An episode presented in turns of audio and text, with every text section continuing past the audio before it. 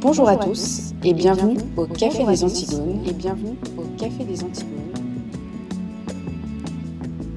Je suis Isole Turan et j'ai aujourd'hui avec moi Anne Troubi. Anne, bonsoir. Bonsoir à tous. Nous allons aborder le sujet de la PMA et spécifiquement de la PMA pour toutes parce que c'est avant tout un sujet d'actualité sur lequel les Antigones ont souhaité se prononcer parce que la loi sur l'ouverture de la PMA aux femmes va être actualisée a priori cet été. L'émission se composera en deux parties. Nous allons donc effectivement traiter l'actualité avec la question de la PMA pour toutes, mais nous allons nous offrir aussi le luxe de revenir sur le procédé de la PMA de manière générale, et ce, euh, pour la bonne raison que c'est un phénomène aujourd'hui qui est très courant. Bah, à l'heure actuelle en France, la PMA, c'est une naissance sur 32. Pour l'instant, elle est réservée donc aux couples hétérosexuels. Là, les lois proposent de l'ouvrir à la fois aux couples de femmes et aux femmes seules. Euh, cette proposition fait suite évidemment à 2013 et à la loi à l'ouverture du mariage à tous les couples, même les couples de même sexe. Euh, il a été question après cette loi de l'adoption par les couples homosexuels. Il est maintenant question évidemment de la PMA, puisque c'est une demande logique pour les couples de vouloir un enfant issu de leur sang, issu de leur union, de leur amour. Et l'opinion publique française est aujourd'hui prête, puisque 6 Français sur 10 se disent favorables selon, le site du service euh, vie publique, donc gouvernemental, contre 24% en 1990. Donc on a vraiment une évolution des mœurs sur cette thématique qui fait euh, évidemment écho au fait que c'est une pratique très utilisée, la PMA, et qu'on n'y voit plus aujourd'hui de, de freins, de barrières c'est considéré, en fait, la PMA pour toutes est abordée notamment par le gouvernement, hein, qui se compose de plusieurs personnes qui sont très favorables à l'ouverture de la PMA pour toutes, notamment des gens comme euh, Marlène Schiappa, hein, qui en a fait un combat, et c'est sous couvert de combat pour l'égalité que cette PMA euh, pour toutes est proposée. Alors d'égalité entre qui et quoi On peut voir que c'est l'idée finalement que des femmes ensemble seraient un couple comme les autres, euh, et c'est aussi l'idée que qu'il y ait une forme d'égalité entre les femmes, quelle que soit leur situation, puisque cette ouverture se fait aussi sur des femmes seules ou des femmes ayant perdu leur compagnon, puisque euh, la question de la loi va aussi traiter la euh, possibilité d'inséminer une femme dont le mari serait décédé. Donc c'est-à-dire en fait prendre les embryons qui ont déjà été fécondés et pouvoir euh, avoir une grossesse après le décès du père. Il me semble que c'est aussi la possibilité d'utiliser le sperme congelé du, du mari défunt ou du conjoint défunt. Exactement. C'est pas nouveau puisque déjà en 2015, le Haut Conseil à l'égalité entre les femmes et les hommes avait s'était positionné pour que le gouvernement réfléchisse à une telle ouverture. En 2017, nous avions le comité d'éthique qui s'était prononcé de manière favorable. Ça s'était suivi d'un avis du Conseil d'État du 11 juillet 2018 qui lui aussi s'était prononcé de manière favorable. Et enfin, donc la loi finale avait eu un avis lui-même aussi favorable par le Conseil d'éthique le 25 septembre 2018. Et donc nous avons l'étude de cette loi qui interviendra cet été. On peut déjà noter deux choses. C'est amusant que le premier avis favorable qui a été euh, promulgué soit euh, issu d'un euh, conseil pour l'égalité, parce qu'on passe d'une question, de la question euh, assez traditionnelle en fait dans les mouvements féministes, de l'égalité homme-femme, à une égalité entre homosexuels et hétérosexuels. C'est un glissement qui se fait beaucoup à l'heure actuelle et qu'on peut imputer à toute la tendance en fait féministe de l'intersectionnalité, c'est-à-dire finalement une convergence des luttes entre toutes formes de minorités, les femmes étant considérées comme une minorité dans ce cadre-là, et leur lutte de minorité oppressée rejoint nécessairement celle de toutes les autres minorités oppressées, donc LGBTQI+, il me semble, et euh, toutes les minorités racisées. On voit un glissement d'un avis favorable d'un conseil en faveur de l'égalité homme-femme, alors qu'a priori il ne s'agit pas de ça, qui petit à petit évolue vers un avis favorable d'un conseil éthique. Moi, ce que je vois là-dedans, c'est une sorte de confusion des genres dans le fait que euh, à partir du moment où quelque chose est euh, le fruit de l'amour, en fait, ça devient éthique, ça devient bien.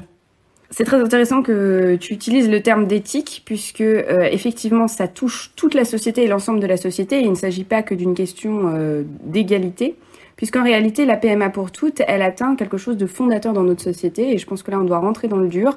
C'est ce fameux couple fécond homme-femme, qui est le premier socle de la civilisation. Alors, pour faire simple, l'humanité est découpée en deux parties, les hommes et les femmes, et euh, c'est de ce couple fécond que naît la famille. La famille qui est la cellule pré-politique essentielle à toute société, qui détient tous les pouvoirs et qu'elle va déléguer au fur et à mesure des institutions. C'est ce qu'on appelle le principe de subsidiarité. J'ajouterais à ça que c'est pas seulement le couple finalement qui le couple homme-femme, le couple sexué qui est à la base de la génération, c'est aussi une pratique sexuelle donnée dans le cadre de cette sexuation humaine. Et ça faut pas l'oublier quand même. Évidemment, il n'y a qu'une pratique sexuelle donnée qui peut être féconde et elle ne peut se réaliser que par un homme et une femme. Et là, ce qui est en train d'être atteint avec euh, la PMA pour toutes, c'est finalement la remise en question du fait qu'on a tous un père et une mère. Et ce, ce phénomène-là, cette donnée-là, elle n'est pas qu'une question de vérité, elle est surtout le socle fondamental de toute civilisation humaine et le socle fondamental de l'existence de la génération. En fait, quand on déconnecte la génération du couple homme-femme, on le déconnecte aussi du fait que euh, c'est pas juste le couple homme-femme, c'est pas juste l'amour, c'est effectivement l'acte sexuel reproductif. Ça, avec la libération sexuelle et l'avènement de la contraception, on a mis de côté cette dimension reproductive de l'acte sexuel. Et ça, ça a des conséquences très graves dans la mesure où on se coupe de la réalité. C'est-à-dire que on se retrouve avec un acte sexuel qui est purement orienté vers la jouissance, le plaisir, et un couple qui est uniquement fondé sur l'amour. Et la difficulté, c'est qu'à partir de là, euh, on peut déconnecter la génération de l'acte sexuel et on peut déconnecter le couple de la sexuation et considérer que le fondement du couple, c'est l'amour. Et alors là, on parle du couple, mais il faudrait peut-être rappeler aussi que la notion de couple, c'est forcément des choses qui sont d'ordre hétérosexuel. Sinon, c'est une paire. Et là, ce que j'entends par là, c'est-à-dire qu'en fait, la victoire sémantique qui a été obtenue en 2013 par le mariage homosexuel, c'est une victoire sur l'idée du couple. Aujourd'hui, peut être considéré ce qu'on appelle un couple de femmes. Or, théoriquement, un couple, c'est un homme et une femme. Deux femmes, c'est une association. Une paire. Je pense que tu dis si on regarde la science, quand on est en mathématiques, en physique élémentaire, au-delà de la question des êtres humains et de la sexuation, un couple, c'est deux éléments différents qui s'assemblent et, euh, et, en général qui se complètent pour euh, former une unité donnée. Quand on a euh, deux éléments identiques qu'on associe, c'est une paire. Je sais pas, une paire de lunettes qui a deux verres identiques. Et là, on est passé de la paire finalement au couple. Et ça, c'est un problème sémantique qui a l'air très secondaire, mais qui en réalité est fondamental, puisqu'aujourd'hui, on va pouvoir parler de couple de femmes, mais ce qui est faux. Il me semble que c'était Upinski qui disait très valablement que la question du mariage homosexuel aurait dû être tranchée par l'Académie française. Et je crois d'une certaine manière que c'est assez vrai, parce que c'est une question linguistique. Ce qui faisait le mariage, c'était le couple, et donc c'était l'association de l'hétérogène. Aujourd'hui, il y a, toute une ambiance très orwellienne autour du langage. Le langage ne sert plus à définir des choses de manière précise en essayant de, de cerner une réalité. Le mariage est aussi associé à des données de plus en plus émotionnelles. Alors, soyons clairs, le langage a toujours eu une dimension clairement politique, il a forcément une dimension émotionnelle puisqu'il est exprimé par des êtres humains. Euh, là, c'est une question de gradation, c'est une question de stade. On en arrive au fait qu'il y a des mots qui deviennent interdits parce qu'ils seraient euh, méchants, parce que en les entendant, on se sentirait blessé. Donc maintenant, si on parle de père homosexuel, on est forcément homophobe. C'est-à-dire qu'on pourrait imaginer quelqu'un euh, qui parlerait de euh, père homosexuel et qui serait favorable à euh, une union civile, à un mariage, etc. Simplement en utilisant le mot père comme une définition de la réalité. Mais à l'heure actuelle, c'est pas le cas. Quand on est favorable au mariage pour tous, quand on est favorable à l'adoption pour les couples homosexuels, à la PMA pour toutes, on utilise nécessairement le terme de couple. Et ça devient extrêmement difficile aujourd'hui de parler de père homosexuel parce qu'il y a une peur de se retrouver condamné pour l'utilisation de tels termes qui sont automatiquement relégués dans la sphère de l'homophobie, de la méchanceté, de l'anti-bisou. Et pourtant, c'est cette victoire sémantique qui va avoir une victoire anthropologique. La PMA pour toutes est devenue l'abolition du couple fécond et, et la disparition même en fait du couple homme-femme comme fondement sociétal. Cette disparition du couple en tant que euh, socle de la société, de la société qui se régénère, qui se reproduit, qui, euh, qui se renouvelle. Ça, c'est fondamentalement lié à, au rapport de nos sociétés modernes à la technique. Dès lors que la société vit selon le couple désir-plaisir, l'usage de la technique n'a plus de limite. La technique va permettre de résoudre un problème physiologique évident qui est que deux femmes en tant que telles ne sont pas infécondes. Deux femmes qui s'accouplent sont stériles. C'est-à-dire que rien de leur union ne peut naître. Et donc, de ce fait, la technique va chercher à pallier, cette fois-ci non pas un accident de la nature, mais va chercher à rendre possible le désir humain. On, vit à une époque où prime la subjectivité, où on est en mesure de créer nos propres lois. Ça, on le voit avec l'avènement en fait du droit positif par rapport au droit naturel. On est dans une conception des choses qui fait que la loi, c'est la vérité. La loi est pas là pour découvrir euh, la vérité des lois naturelles et essayer de la transcrire quand bien mal avec ses faiblesses. On le voit avec l'avortement, par exemple. C'est-à-dire que euh, quand on discute avec des personnes lambda au bar, dans une soirée, autour de la question de l'avortement, on va vous dire que il y a une vie et qu'on peut parler de bébé seulement à partir de la limite légale de l'avortement. Alors que non, il y a vie à partir du moment où il y a conception, qu'on la considère comme une vie humaine à protéger, ou qu'on considère seulement ça comme la vie d'un amas de cellules. Il y a vie. Et la loi devient en fait l'alpha et l'oméga de la vérité. C'est ce qu'on appelle la fiction juridique, c'est-à-dire que la fiction juridique va euh, résoudre tous les problèmes euh, de la vie. on va se référer à cette fiction juridique, mais la fiction juridique, c'est une fiction. Elle ne tient pas compte de la réalité. Elle n'est là strictement que pour faire une sorte d'ordre légal. Et euh, cette référence permanente, en fait, à cette fiction juridique, nous prive de plus en plus de la réalité. On est à une époque où on a refusé le religieux, où on a euh, relégué notamment la religion catholique, qui était euh, la religion en France, hein, là on parle de la France, au second rang comme étant voilà mensonge, opium du peuple, etc. La difficulté, c'est qu'il faut quand même un socle de croyances, de valeurs communs pour s'accorder. Et euh, avec la disparition de la religion catholique, on a la disparition d'un accord commun sur une notion de bien et de mal, qui serait autre dans une société qui serait pas catholique. Mais euh, il y a besoin en fait d'une sorte de grille de lecture pour évaluer ce qui est bien et ce qui est mal. À l'heure actuelle, comme on est dans une société qui valorise l'égalité, euh, une égalité comprise comme égalité euh, d'absolument tout et dans toutes les dimensions de la vie, ça veut dire qu'il faut accorder une réponse égale à la souffrance des uns et des autres à partir du moment où il y a souffrance. Et ça veut dire aussi que l'amour et le ressenti personnel deviennent un critère euh, de distinction du bien et du mal. Ce qui est bien, c'est ce qui va faire plaisir aux gens, c'est ce qui va faire en sorte qu'ils soient heureux.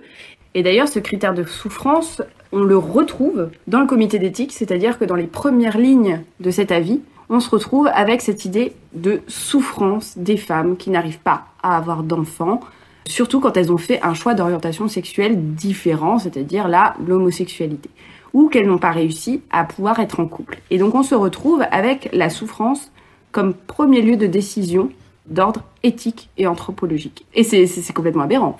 Bah, la technique, en fait, devient aussi une réponse à la souffrance des gens. C'est-à-dire qu'en fait, une technique est valable et peut être utilisée et moralement utilisable à partir du moment où euh, elle vient répondre à cette souffrance. On reprend le, parallèle entre PMA et avortement. L'avortement, c'est bien parce que il y a une souffrance réelle hein, d'une femme euh, qui euh, se retrouve dans une situation de grossesse non désirée. Donc, l'avortement est forcément bien puisqu'il va soulager une femme de cette souffrance.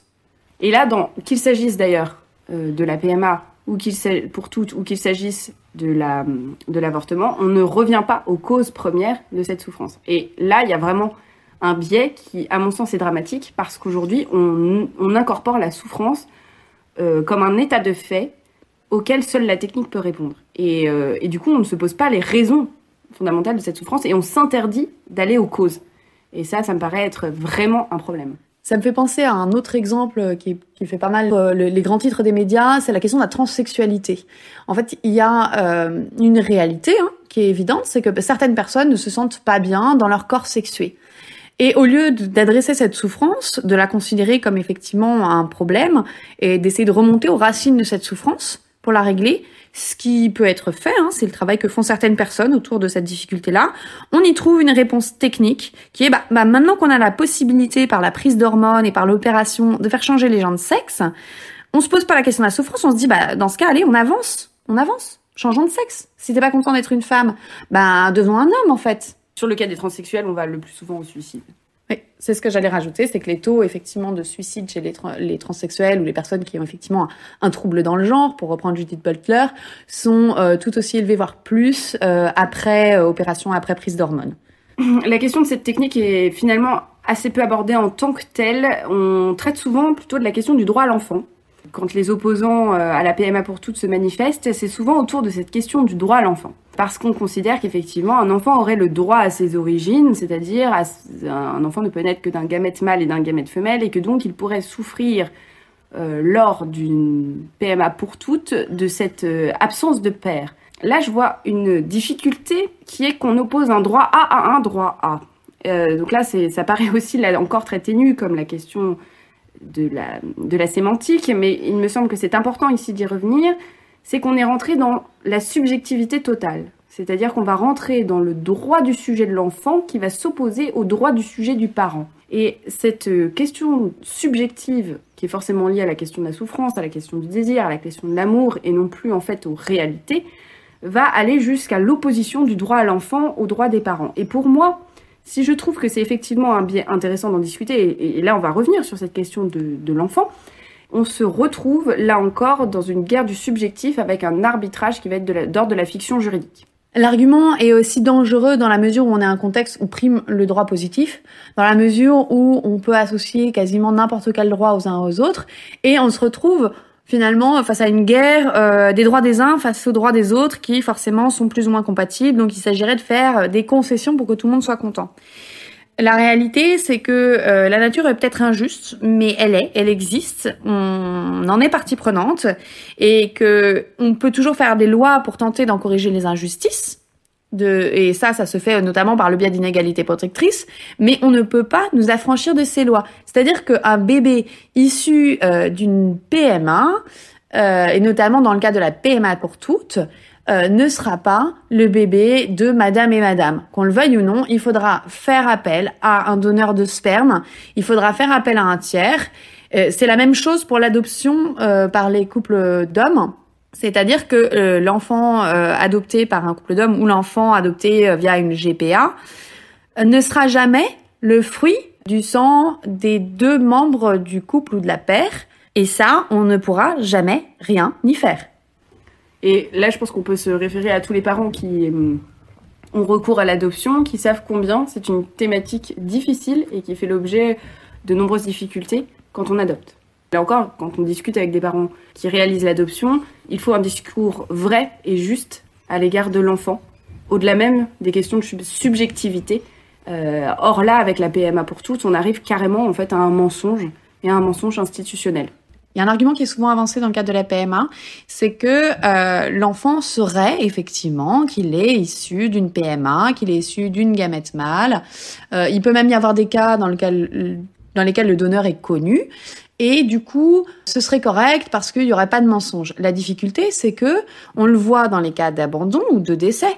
Des enfants privés de père ou de mère dans ces situations-là, alors savent que leur parent a existé et leur a donné le jour, ce qui est déjà quelque chose d'assez fondamental, mais par ailleurs, ils souffrent tout de même souvent de cette absence.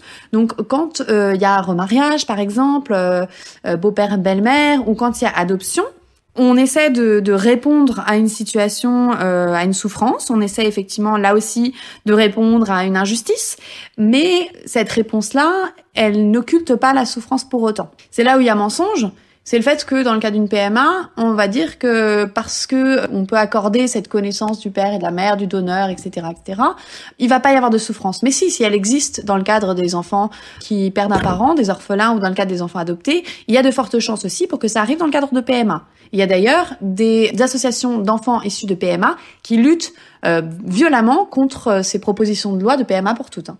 On est tous d'une gamète mâle et d'une gamète femelle, ça la PMA le remet pas forcément en question. On est tous d'un homme et d'une femme. Les enfants adoptés, les enfants élevés par un seul de leurs parents le savent, malgré la particularité de leur situation personnelle.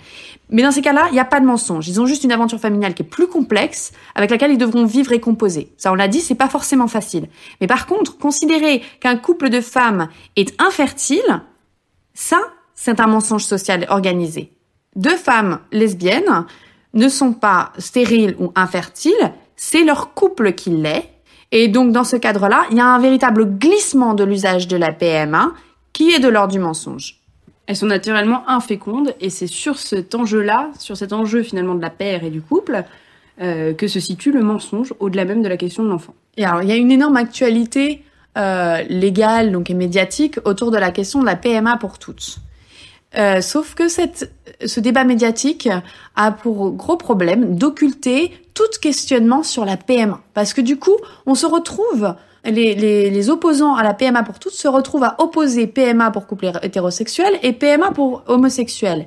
Et là, il y a un problème qui est qu'en se focalisant sur ce combat-là, on oublie de remettre en question la PMA elle-même, qui pourtant est une technique qui n'est pas neutre et une technique qui a une histoire, qui n'est pas neutre euh, pour la société dans son entier, mais aussi euh, pour les femmes et le rapport de la société au corps des femmes.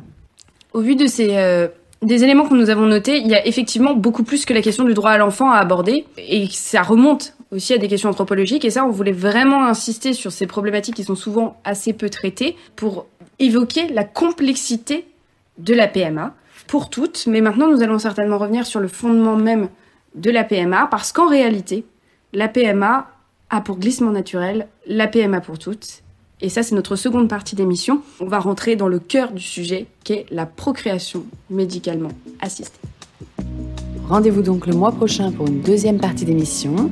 D'ici là, vous pouvez nous retrouver sur notre site internet lesantigones.fr, sur notre page Facebook Les Antigones, et vous pouvez aussi nous soutenir par un don sur notre page Tipeee.